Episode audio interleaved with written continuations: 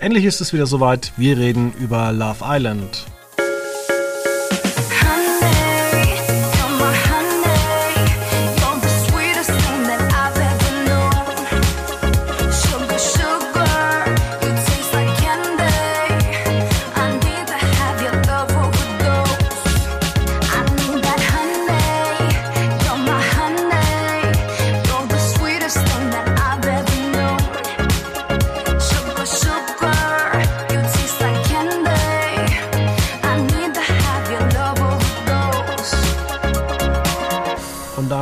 Herzlich willkommen in der Woche vor Ostern. Bald ist es soweit, da werden die Ostereier wieder gesucht. Aber bevor das soweit ist, äh, steht noch ein Finale von Love Island an. Und die Sendung ist zurück. Es ist inzwischen die siebte Staffel und wir haben da einen, ich würde mal sagen, einen kleinen Fan hier. Ähm, kann man das sagen, Felix? Aber sowas von. Fan der ersten Stunde. Hundertprozentig ähm, und wenn ich hundertprozentig ehrlich bin, dann auch ein Fan der ersten Stunde, der zwischendrin komplett das, äh, den, den Flair verloren hat. Aber jetzt bin ich wieder komplett drin. Ich bin, da, ich bin komplett dabei. Ja, die erste Staffel war ja eigentlich so ein bisschen legendär, weil ähm, da hat man ja doch so einige äh, zusammengesucht. Also El Elena Miras, Catherine Schulze, Mike Heiter und diese ganzen, ich würde mal fast sagen, äh, Pappnasen. Ja äh, die dann ja ähm, im Fernsehen immer tätig waren. Also das Ganze ging ja 2017 los. Ähm, genau, und also ja, also ich bin, das kann ich auch gleich mal vorwegschieben. Ähm, so für diejenigen, die äh, Love Island verfolgen, seit ja, sieben Staffeln jetzt oder jetzt dann die siebte Staffel, die werden mir wahrscheinlich zustimmen. Es Jahr für Jahr ähm, kommt es auch nie wieder daran, was so der Flair in der ersten Staffel war. Ist auch so mein, meine Wahrnehmung, muss ich ganz ehrlich sagen.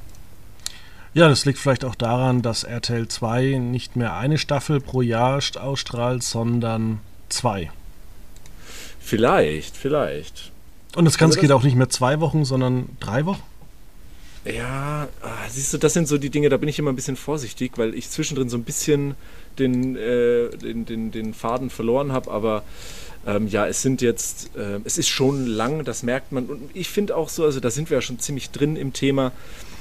Ich finde auch irgendwie, es passiert immer weniger. Das ist so ein bisschen, ja, aber nichtsdestotrotz, ich will es nicht schlecht reden, weil ich bin voll dabei und ähm, ja, mich hat es gepackt. Klar, aber da, also um deinen Eingang mitzunehmen, ich gebe dir da natürlich recht, an so allein schon vom mittlerweile immer noch bekannten Namen äh, wie aus der ersten Staffel kommt oder wird wahrscheinlich auch diese Staffel nicht rankommen, auch wenn natürlich da seltsame oder auch ja, weirde Connections äh, geschaffen wurden. Zum Beispiel, ja, dass irgendwie das jetzt so ein Ding ist, dass irgendwie die Menschen, die nach Lauf oder zu Love Island gehen, irgendwie eine Querverbindung zu Promis haben, wie zum Beispiel der Schwager von Sarah Engels. Wer wollte ihn nicht schon immer kennenlernen? Und für alle, die sich da nicht so ganz gut auskennen, äh, Sarah Engels war mal mit Pedro Lombardi verheiratet. Auch das wurde ja dann als ähm, Jendrik, so heißt er, ähm, als er einzug, wurde das auch äh, erklärt, weil ich glaube auch RTL 2 ging davon aus, dass kein Mensch weiß, wer Sarah Engels ist.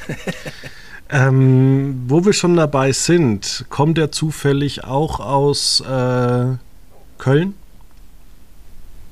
Ja, ich, jetzt muss ich mich an erinnern, als er als er ist ja als Granate ins Haus gekommen. Ich glaube ja. Und Jendrik Love Island. Der ist bestimmt aus Köln. Doch, doch, klar. Jendrik Love Island. Köln. Weil es war doch mal so vor ein paar Jahren das Ding, dass du tatsächlich ähm, Sarah Lombardi auf der Straße mit Kinderwagen getroffen hast, weil die tatsächlich da gewohnt hat, neben dem RTL-Studios. Ja. Das steht hier jetzt. Also ich bin jetzt gerade bei der RTL 2 Vorstellung, beschreibe deine Traumfrau, größter Abturner, da da da. Hast du Flirtstrategien? Nein, natürlich nicht. Aha. Kann es sein, weil die Quoten ja auch zuletzt äh, nachgelassen haben, dass Jana Ina ja. Zarella und die große ZDF-Quotenbombe äh, Giovanni Zarella nicht mehr Teil der Sendung sind? Ähm, ich weiß nicht, ob das was mit der Quote zu tun hat. Ich glaube, also wir stimmen auf jeden Fall überein, dass sie ähm, ja sehr schlecht ist. Äh, die gesamt, in der gesamten Staffel hat man es äh, ein einziges Mal über 3% beim Marktanteil geschafft. Das ist schon grauselig. Ähm, aber ja, vielleicht, ich finde auch, und da sind wir auch an einem Punkt, das ist so ein Thema, das hat uns so ein bisschen begleitet. Es ist ja da so in diese Moderationsrolle, die früher auch sehr, sehr viel präsenter war, ist ähm, ja Sylvie Mais gerutscht. Ähm, seit, ich glaube, seit der letzten Staffel. Und ja, mich haut das auch nicht so richtig um, muss ich sagen. Und es ist irgendwie strange. Am Anfang, sie ist irgendwie bei der ersten Folge dabei gewesen und dann irgendwie nicht. Man hat das ja so langsam über die Staffeln eingefügt, dass es nicht mehr so ähm, quasi, es gab ja dann immer so Spiele und so weiter und die wurden dann nicht mehr irgendwie anmoderiert, sondern die Love Island Menschen oder wie man in der Show sagt, Islander haben Handys und dann kommt eine Nachricht und alle rufen Nachricht und so werden Spiele und Entscheidungen eingeleitet und eben nicht mehr klassisch anmoderiert. Aber hin und wieder taucht Silvi meist dann irgendwie doch auf. Ich weiß auch nicht. Ähm, und also ja, um auf die Frage zu kommen, mir hat äh, Janaina Zarella ähm, auch auf jeden Fall besser gefallen als jetzt Silvi Mais, aber auch weil sie irgendwie gar nicht so die Chance hat, so in diese Moderationsrolle reinzukommen. Ist jetzt meine Wahrnehmung. Okay, und jetzt kommen wir mal zu den äh, harten Fragen dieser Sendung, äh, wenn ich sie bei mir wieder finden würde. Ähm, es gibt ja jetzt so einen eigenen Boys-Bereich. Ähm, jein, den gab es. Ähm, das war, äh, ich glaube, bis zu Folge 3, würde ich sagen, oder man sagt ja Tag 3. Ähm, ich kann überhaupt nicht nachvollziehen, was das für einen Sinn gehabt haben soll. ich ich verstehe es überhaupt nicht. Also für dich, ich weiß nicht, inwieweit du das Konzept des, äh, der, der Bro, Bro Villa, ich weiß nicht genau, wie der Bereich hieß, ähm, verfolgt hast, aber im Endeffekt ist er komplett sinnfrei gewesen, weil man hat am Anfang einfach gesagt, ähm, hier, ihr seid jetzt äh, auf Love Island, ihr seid jetzt da und ihr sollt euch irgendwie kennenlernen und dann wurde aber auch nicht gleich es wurde nicht gleich gekappelt und dann mussten irgendwie, aber es ist, durften sich, die Frauen durften sich gleich Männer aussuchen, aber das waren zu viele Männer und die, die übrig geblieben sind, mussten dann irgendwie vereinen. Und ich glaube, für zwei Nächte war es dann, glaube ich, sogar bis Folge 3, eben in diesem Bro-Bereich. Und die haben sich dann halt da gelangweilt. ja, kann ich mir vorstellen.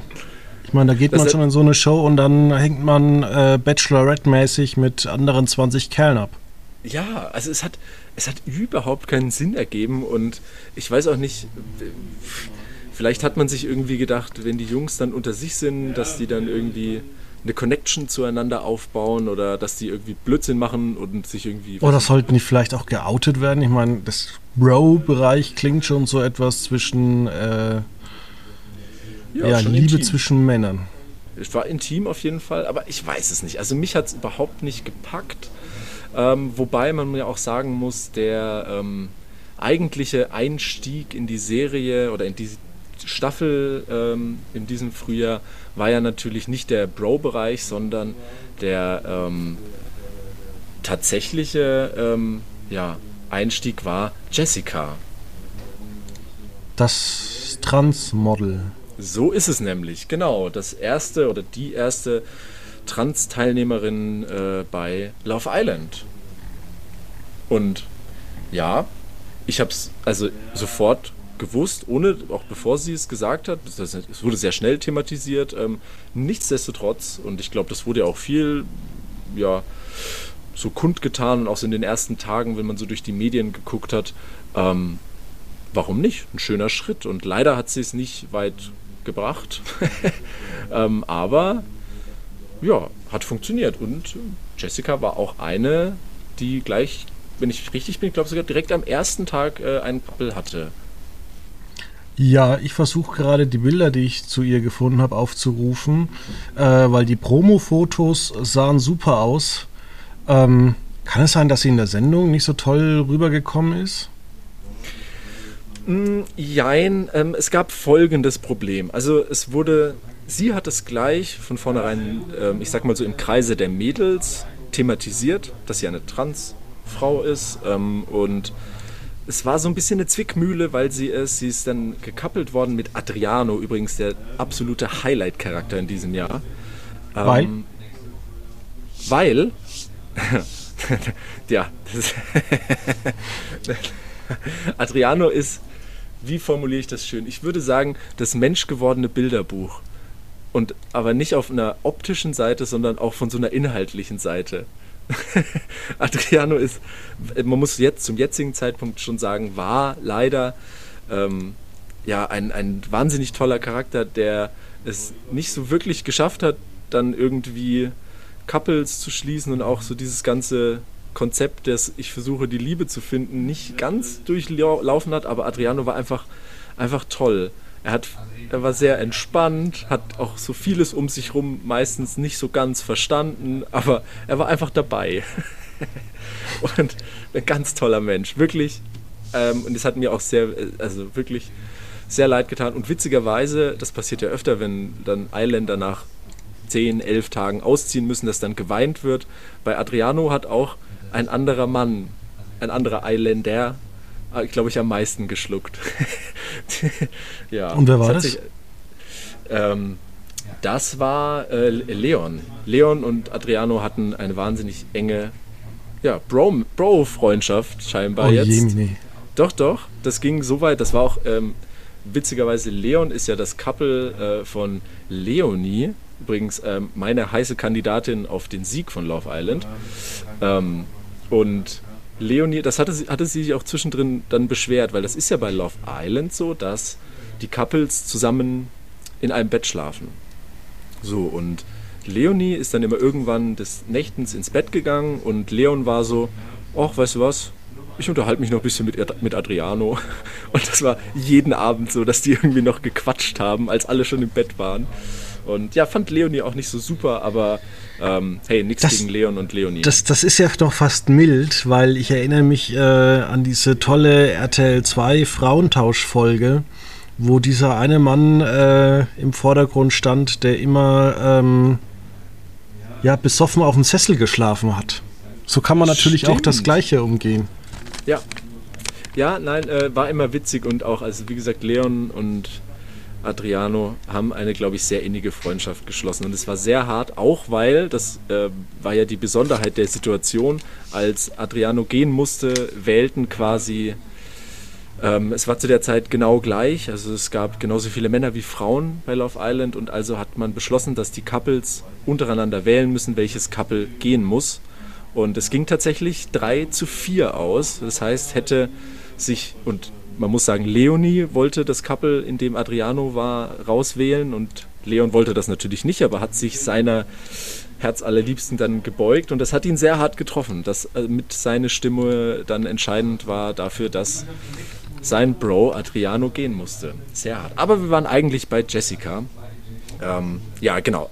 Anfängliche Situation, sie hat das den Mädels gesagt, dass sie trans ist und ähm, äh, aber Adriano nicht. Sie war dann verkappelt mit ihm und es war dann auch eine schwierige Situation, weil sie dann natürlich sich so ein bisschen an das Thema rangefühlt hat. Und die erste Geschichte, die Adriano dann natürlich erzählte, war, oh, da ist mir was ganz Schlimmes passiert. Er sagte, äh, er hatte mal bei, wie man das heutzutage macht, äh, ein, ein Tinder-Date und die hat ihn komplett verarscht und das war total scheiße. Und dann fragte Jessica, ja, wieso, was ist denn passiert? Und dann sagte er, naja, sie war eine Transfrau und hat sie ihm nicht gesagt. und dann war Jessica dann so, oh, hm, ja. Aber das ging so ein bisschen ein, zwei Tage und da, ich glaube, da haben sich viele so ein bisschen nicht gegen sie gestellt. Ich glaube, man hat verstanden und es war auch authentisch eine schwierige Situation für sie. Nichtsdestotrotz hätte sie es, glaube ich, einfach von vornherein sagen sollen. Weil als sie es dann natürlich irgendwie, ich glaube am zweiten oder dritten Tag, äh, Adriano dann gesagt hat, war der dann auch so, ja, ich finde dich nett, aber ich suche halt sowas nicht. Und das ist ja auch eine legitime Aussage. Man kann das ja mögen oder nicht. Ähm, das ist ja in Ordnung. Ja. ja, aber ist Jessica zu 100% Frau? Wie sagt man oder fragt man das, äh, um ähm, politisch korrekt zu sein? Ich, es gibt dafür ein Wort es gibt mit Transis. Ja, aber wir wissen alle, wir wissen alle, was gemeint ist. Es tut mir äh, total ja. weh, wenn ich mir das bildlich vorstelle an mir selbst. Ja, ähm, ich, ich, glaube, äh, ich glaube ja. Sie ist ähm, komplett, ja. Dann ist es ja eigentlich eine Frau. Genau, genau. Es und wahrscheinlich dieses, Hormone. Ja, genau, ja, ja, ja. Und es ging aber eben um dieses Thema, ich war mal ein Mann und ähm, ja, sie hat das, ich glaube, da gab es am Anfang so ein bisschen, ja, was will man sagen, jetzt die, die, die Schlagzeilenschreiber würden gleich wieder von einem äh, Shitstorm sprechen, aber das war es nicht. Es war halt, es war eine sehr verzwickte Situation für sie, das kann ich verstehen, aber meiner Meinung nach hätte sie es von Anfang an, so wie sie es den Mädels gesagt hat, auch den Jungs sagen sollen. Wäre einfach gewesen.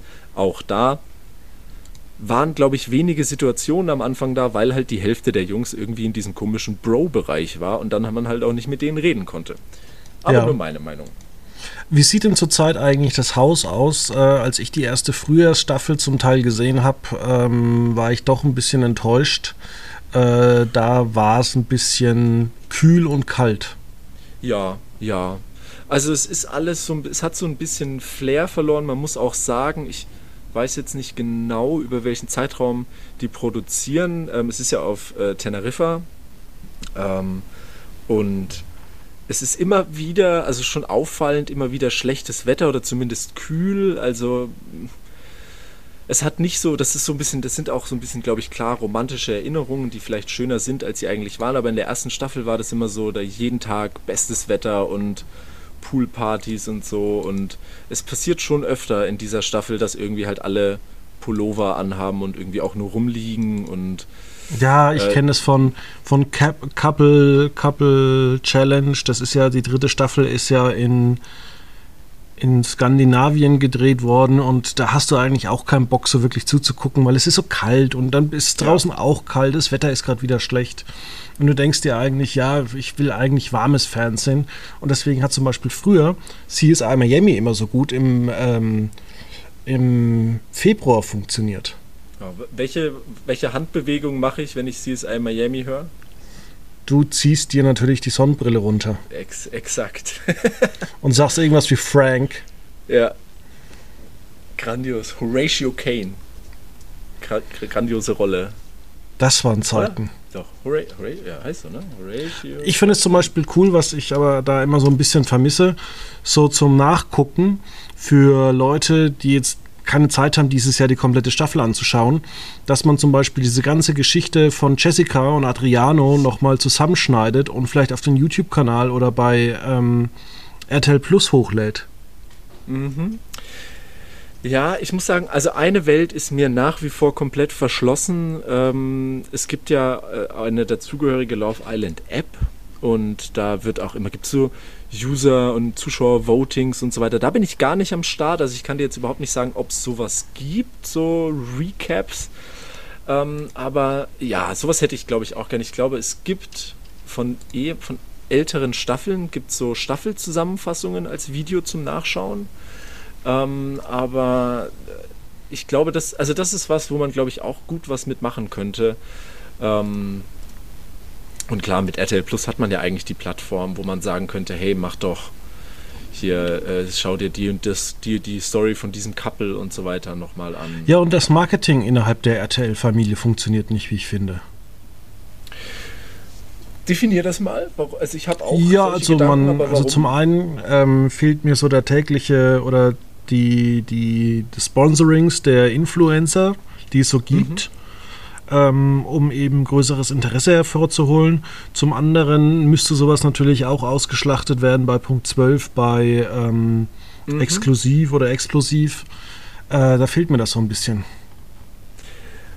Ja, aber da muss ich dir auch sagen, also was mir, ich bin ähnlich, ich sehe es so ein bisschen aus einem anderen Blickwinkel, weil ich ja tatsächlich die Folgen allesamt verfolge. Ähm, bei den älteren Folgen war das auch immer so, ich weiß, die meisten mögen das nicht, mich hat das immer ganz gut abgeholt. So die ersten fünf Minuten waren so, was ist gestern passiert und was ist vielleicht irgendwie auch zwischendrin passiert oder man hat mal vielleicht noch eine Aufnahme gesehen, die es vielleicht nicht in die Folge vorher geschafft hat, aber irgendwie am Abend noch passiert ist oder so. Und das fehlt mir komplett. Ich finde so die Folgen, die fangen einfach an, und klar kommt dann so diese Einblendung, oh, heute kommt das und da kommt die Granate. Aber es ist, es ist nicht so eine runde Sache in sich. Und das hat was damit zu tun, das habe ich schon gesagt jetzt, es passiert einfach wahnsinnig wenig. ja. Also das sieht man auch, ähm, wenn wir jetzt mal, ich nehme mir mal die, hier die, die Rückblick auf die erste Staffel zurück. Da hatte ähm, äh, Jan, Jan Sokolowski, der am Ende ja, glaube ich, auch gewonnen hat, der hatte ja in der, innerhalb der Staffel, hatte erst Annika und dann zu Elena, mit der er dann am Ende gewonnen hat, aber zwischendrin noch mal ein paar Tage Michelle und andere haben hier drei, viermals ihre äh, Partner gewechselt und es war immer so zwei Tage mit dem, drei Tage mit dem und das wurde auch so forciert, so auch von Produktionsseite, so ihr müsst jetzt mal euer Couple wechseln. Ähm, und wenn man ehrlich ist, ist es in dieser Staffel jetzt so, die Leute sind reingekommen, dann hatten sie am Anfang ein Couple, Beispiel Jennifer. Jenny hält ihr Couple mit Nico im Endeffekt seit, dem An seit Anfang an. Ähm, Mark hatte am Anfang ein Couple mit Vanessa, gut, die ist dann rausgeflogen, ähm, aber man muss auch sagen, das ist auch so ein Ding. Mark war dann gefühlt zehn Tage lang ohne Couple, aber war halt irgendwie ein witziger Typ und deswegen ist er auch nicht rausgeflogen, hat jetzt wieder eins. Ähm, und durch diesen Bro-Bereich am Anfang, äh, da war noch Tom in der Staffel, der hatte, ich glaube, die ersten drei, auf jeden Fall drei Tage, glaube ich, bis zur zweiten äh, Paarungszeremonie, wie man ja sagt, hat der gar kein Couple und war dann irgendwie so, naja gut, ne, dann muss ich jetzt wohl irgendwann gehen. Wie gesagt, Adriano hatte, Gefühl, hatte zwar eigentlich, war immer mal kurzzeitig verkappelt, aber war immer klar, das wird nichts. Aber auch der hatte im Endeffekt nie wirklich so ein Couple. Und es war so, und dann kommen immer diese Nachrichten, ja, Islander, ihr wisst, wer Single ist auf Love Island, lebt gefährlich. Ja, nee, halt gar nicht. Und das ist so ein bisschen, das, das, also da geht überhaupt nichts ab und man hat so, also ich weiß nicht, ich glaube, da geht viel verloren, weil dann auch so ein bisschen die Action rausgeht. Gut, jetzt können andere sagen, naja, die sollen sich ja auch kennenlernen, wenn die sich gut finden, dann ist es ja auch okay. Aber nehmen wir jetzt zum, also auch das Beispiel äh, Jendrik, der äh, als Granate ins Haus kam und zu der Zeit sich dann ein Couple mit, mit Ina ja, gegründet hat. Und das ging dann so über ein paar Tage. Und ja, es war vielleicht irgendwie interessant und Ina wollte nicht so ganz, aber Jendrik wollte und es ging schon so hin und her und es war auch irgendwo interessant anzuschauen. Aber im Endeffekt ging das über ein paar Tage und Ina hat dann irgendwann gesagt, naja, eigentlich jetzt doch nicht so. Und dann war halt auch klar, okay, Jendrik fliegt halt auch raus. Ist er jetzt? Er ist es noch nicht, nein, aber ähm, es ist, ich glaube, das wäre vor fünf Staffeln nicht passiert oder sechs, weil man dann einfach gesagt hätte, da wurde viel mehr durchgemischt und ich glaube, das hat viel Dynamik gegeben. Ähm, ja, schade, finde ich einfach, weil also es ist ja schön auch, wenn die sich gefunden haben, auch wie gesagt mein ja. geheimer Favorit, äh, das Favoritencouple mit äh, Leonie und Leon, äh, die sind ja auch schon, ich glaube, seit der zweiten Paarungszeremonie zusammen. Mhm ist ja auch schön und die nähern sich an und das ist gut und so, aber das nimmt halt so ein bisschen irgendwie das Ganze raus, von wegen, da kommen Granaten rein, weil bisher war es eigentlich immer so, dass wenn Granaten von außen reingekommen sind, zwei neue Teilnehmer, männlich oder weiblich, dass da im Endeffekt schon noch irgendjemand halt ohne Kappel war und dann haben man halt die genommen. Jetzt zuletzt war es anders, gebe ich auch zu, bei ähm, Daniel und Daniel und dem anderen, ich weiß es gar nicht mehr, ähm, die haben dann, die mussten Couples sprengen, aber man muss auch sagen, die Show läuft halt schon zwei Wochen und das war eigentlich das erste Mal so, dass Couples wirklich getrennt werden mussten. Und das ist ja eigentlich das Interessante an der Show. Ja, Finde ich. Ja, du hast da vollkommen recht. Ja, und deswegen, ja, ich weiß es nicht. Also, es ist, mich stören so ein paar Eckpunkte. Wie gesagt, es passiert einfach wenig. Ich glaube, das Wetter ist einfach echt nicht so gut.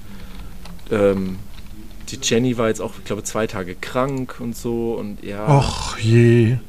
Ja, furchtbar. Und aber gut, ob es deswegen so schlecht laufen müsste, weiß ich nicht. Also, ähm, ja.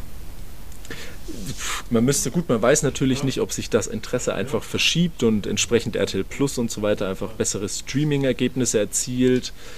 Aber mich holt es auch so im täglichen, wie du sagst, und ich habe darüber nachgedacht, ja, tatsächlich ist das schon so. Man hört den ganzen Tag über tatsächlich nichts von Love Island und dann kommt es halt irgendwann um 20 nach 10. Ja, ist schade, finde ich. Aber ähm, wir sind schon sehr tief drin. Eigentlich müssen wir noch äh, auch über eine Person der ersten Stunde sprechen in dieser Staffel, die dann zum ersten Mal in der Geschichte von Love Island und RTL 2 ähm, aus der Show rausgeworfen wurde. Erzähl doch mal. Ähm, also es war, wenn ich jetzt richtig bin, an Tag 11, ähm, auch relativ abrupt. dass ähm, Butchie rausgeworfen wurde. Ähm, Butchie, ich glaube, weiß, wenn man es jetzt flapsig formulieren wollen würde, war einfach ein Proll, ein Prolet mit Ansichten, die es einfach nicht mehr verdient haben, aktuell zu sein. Ähm, und wenn man es ganz nüchtern betrachtet, hat er einfach auf sehr, sehr, sehr schlimme Weise emotionalen Druck ausgeübt auf sein Couple, auf Sandrine. Und ähm, ich glaube, also das Ganze ging so vonstatten, dass sich das RTL 2 eine Zeit lang angeschaut hat und Butchie sehr abstruse Dinge gemacht hat, die einfach, wie gesagt, es war einfach schlicht und ergreifend emotionaler Druck. Ähm, und dann endete eine Folge damit, dass ähm, es wurde einfach als im Endeffekt Off-Text verkündet, dass ähm, Butchie jetzt mit dem, wie er sich in der Staffel oder in der Folge wieder verhalten hat, nicht mehr Teil von Love Island ist und ja, dass auch Sandrine so nicht verdient hat. Und ja, natürlich ähm, liest und hört man überall, uh, was ist da noch alles passiert. Und mittlerweile hat auch Butchie äh, sich geäußert nach dem Motto, naja, RTL 2 hat da jetzt auch nicht alles gezeigt, sondern eben nur die Szenen, wo es vielleicht nicht so gut aussah und in den Szenen, wo sich Butchie und Sandrine super verstanden hätten, die hätten sie dann nicht gezeigt. Ähm, äh, nichtsdestotrotz, das war eine, also von fernab von dem, was natürlich das Konzept dieser Sendung ist, was ja einfach ein Stück weit Voyeurismus ist und auch einfach ein Stück weit vielleicht genau das ist, eben diese vermeintlichen dann Reality-Stars irgendwo in extremen Situationen mit ihren Gefühlen zu erleben, fernab von diesem Konzept, war das einfach nicht in Ordnung. Und der richtige Schritt, ihn rauszuwerfen, auch egal, ob man da mehr Szenen hätte zeigen können, in denen sie sich gut verstanden haben oder nicht, ähm,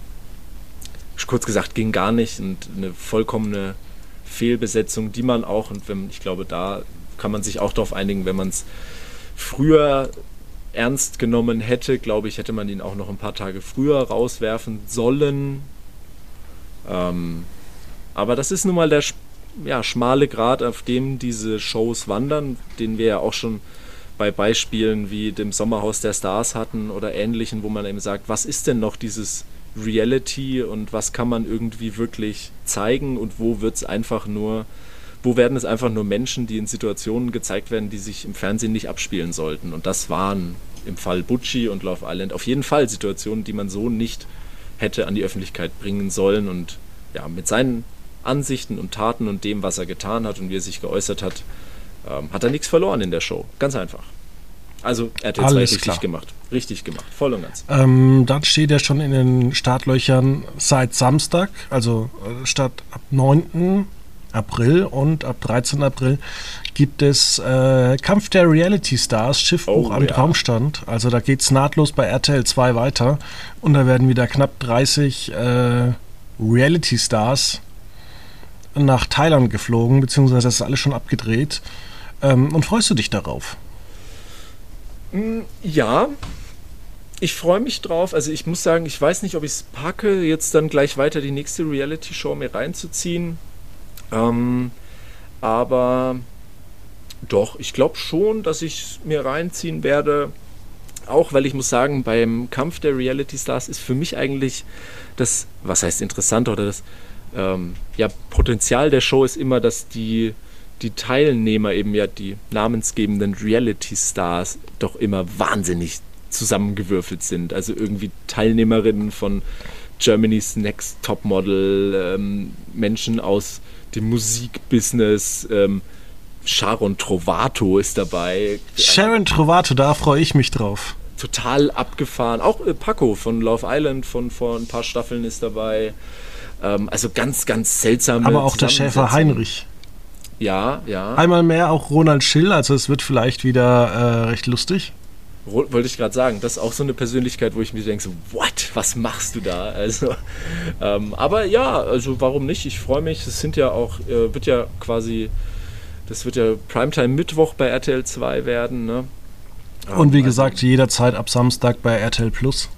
Genau, genau. Ich, ich werde ja dann, also zwecks des Mittwochs Sendeplatzes habe ich dann ja wieder damit zu tun oder zumindest mit den Quoten der Show. Ähm, ja, ich denke mal, normalerweise habe ich Mittwochabends Zeit. Ich ziehe es mir rein. Wobei ich muss ganz ehrlich sagen, ich habe das, den, die, das ist immer so ein bisschen mein Problem mit diesen noch eine Show und noch eine Show. Wie, wie gewinnt man Kampf der Reality Stars? Also was, was müssen Spät die einziehen. Spät also die, die Zeit, in der man rausfliegen kann, verkürzen. Äh, genau. Naja, ah ja. Wobei, äh, bei der letzten Staffel ist Luna in der ersten, Staffel, in der ersten Folge ähm, eingezogen. Und Aber sie war einfach authentisch. Ja, na klar. Übrigens, ähm, Highlight-Kandidat, weil ich sie gerade alle durchgeklickt habe. Ähm, Jan Like sagt einem noch jedem was aus Berlin Tag und Nacht, ne? Ja. Ähm, sehr witziger Typ, kann ich mal so aus persönlicher Erfahrung sagen. du kennst den persönlich? Ich durfte den mal kennenlernen, tatsächlich. Ähm, das war schon zu seiner Zeit nach, äh, Quatsch, nach äh, Berlin Tag und Nacht. Da hatte, wie das, das man noch so gemacht hat, das ist bestimmt schon zehn Jahre her, ähm, da hat man, wurde man nicht gleich Fernseh-Reality-Star, sondern Jan Like hatte eine wahnsinnige Zeit, in der er durch die Clubs und Diskotheken Deutschlands getingelt ist und war DJ. Und ähm, da ich ja eine quasi familiäre Verbindung in eine Diskothek habe, ähm, ist der da mal, also also auftreten. Ich erinnere mich, ja. Auftreten ist das falsche Wort. Er, er war halt da. und ja, da durfte ich den kennenlernen. Sehr witziger Typ, ähm, Fan von Schalke 04. An dieser und Stelle. Wie ist das eigentlich? Ähm, so Leute wie Jan Like, nehmen wir jetzt mal ein fiktives Beispiel. Kommen die mit einer fertigen, abgemischten äh, Sache an? Oder legen die wirklich auf? Ähm, also ich möchte nicht pauschalisieren, weil das bestimmt einige trifft, aber ich muss auch sagen, Jan Like hat einen USB-Stick in das Mischpult gesteckt. Mehr hat er nicht getan. Okay. Das so wie ich das, so wie ich das wahrgenommen habe. Vielleicht war es natürlich ganz anders, aber. Ja, aber vielleicht hat er ja auch ein, ähm, hat er ja die ganzen Lieder auf dem, auf dem USB-Stick gehabt. Vielleicht, vielleicht hat er das auch, also ist ja legitim, vielleicht hat er das vorher selber gemischt und hat das einfach nur als Programm abgespielt. Kann ja alles sein, aber ähm, ich habe zu der Zeit, in der ich da auch ja logischerweise viel Zeit in der Diskothek verbracht habe, ähm, aus arbeitstechnischen Gründen, ähm, er hat sehr viel weniger getan als andere DJs, die dort aufgetreten sind. Aber hey, der Club war voll, alle fanden Jan Like super. Und ähm, ja, wie gesagt, Schalke-Fan. Ich, ich finde okay. sowieso, also ich habe mir mal überlegt, ob ich nicht einfach eine, eine Glasfaserleitung, also dass ich selber DJ bin und mir einfach zu Hause ein riesen ähm, Studio-Set aufbaue, wo ich dann einfach zehn Clubs gleichzeitig mit Musik beliefern kann. Also warum ja, nicht? Das würde, würde, würde, ähm, würde Und dann hast du noch so eine Webcam und kannst dann gucken, wie, was ist da in dem Club gerade los und kannst dann auch dagegen steuern. Und warum nicht in zehn Clubs gleichzeitig? Andere kriegen ja. 400, 500 Euro. Warum nicht mal eine Nacht wach bleiben und 5000 Euro einstecken? Ja. Eine, ja, ich glaube, ach, das tut mir so in der Seele weh. Ich bin ja da, was das angeht. Ich, ich mag das ja schon noch, ne? Dieses Handwerk, Musik machen, irgendwo stehen. Das, wenn, das wenn das DJs wirklich gut machen, dann ist das auch wirklich geil. Ja. Bloß oftmals, wenn du halt, wenn du halt eine geile Idee hast und du bist jetzt irgendwie auf einer 90er Party und du sagst, hey, hast du nicht dies und das? Ähm, das wäre doch jetzt richtig geil. Und er sagt, nee, habe ich nicht. Und du weißt aber ganz genau, der steht nur da, schlürft sein Cocktail und ja. ähm, der könnte das Lied aber jetzt auch mal schnell mit seinem ähm, Stick runterladen oder ja, mit seinem Handy runterladen, draufstellen, ähm, reinhören. Aber dann denkst du dir, ach komm, lass es einfach. Ja, ist richtig. Meine schlimmste, mein schlimmstes Erlebnis ist immer, wir hatten in den, wir haben ja seit vielen Jahren eine in einer Würzburger Konzert Veranstaltungshalle äh, eine sehr große 90er-Party, die am Anfang sehr, sehr klein und noch sehr, sehr viel besser war. Ich war nie auf der, aber viele haben immer davon oh. geschwärmt, aber das Problem war immer, dass es da nur alles, wenn aus dem Becher oder aus der Flasche ja. gab. Ja. ja, war auch, also am Anfang wirklich sehr, sehr schön. Riesenhalle waren ungefähr nur 20 Leute da, aber eine mega Sause. So waren die Anfänge der 90er Party, die ja mittlerweile irgendwie die 80er, 90er, 2000er Party, whatever ist, keine Ahnung. Nichtsdestotrotz damals mein schlimmstes DJ-Erlebnis, wo ich mit auch einer Idee für ein Lied kam, 90er, war toll, Stimmung war super und dann ging ich zu dem DJ und sage, hey, spiel doch das mal. Und der mich nur anguckt und meint, bist du sicher, dass das aus den 90ern ist? Der hat einfach keine Ahnung von dem, was er da tut. Das Dann würde ich die Sendung hier abmoderieren, weil ich musste dich gleich noch äh, privat fragen, welcher DJ das war. Boah, da war ich jung und betrunken. weiß ich gar nicht mehr, weiß ich nicht. Aber ja, vielleicht fällt es mir ein. Vielleicht weiß ich es doch noch und will es jetzt noch nicht sagen. Okay. aber ein furchtbares Erlebnis. Ähm, Genau. Übrigens, äh, apropos DJs bei Love Island ist dieses Jahr, das ist ja sehr integriert in die Staffel dieses Jahr und auch schon in Teilen der letzten Jahre, immer finden diese Musik-Vorstellungs-Rotation-Clips während Love Island statt, dass RTL 2 halt irgendwelche Lieder vorstellt und strangerweise gab es einen Abend bei Love Island, an dem der DJ alle Farben einfach irgendwie aufgetreten ist und er halt dann ein Lied gespielt hat. Okay. Das hat auch so gar keinen Sinn ergeben der war dann da einfach, hat einen Song gespielt und die haben so, alle haben getan, oh cool, jetzt tanzen wir irgendwie und dann ist er halt auch gegangen. Aber hey, alle Farben ja. gesehen. Nächste Woche unterhalten wir uns über das grandiose Programm an Ostern.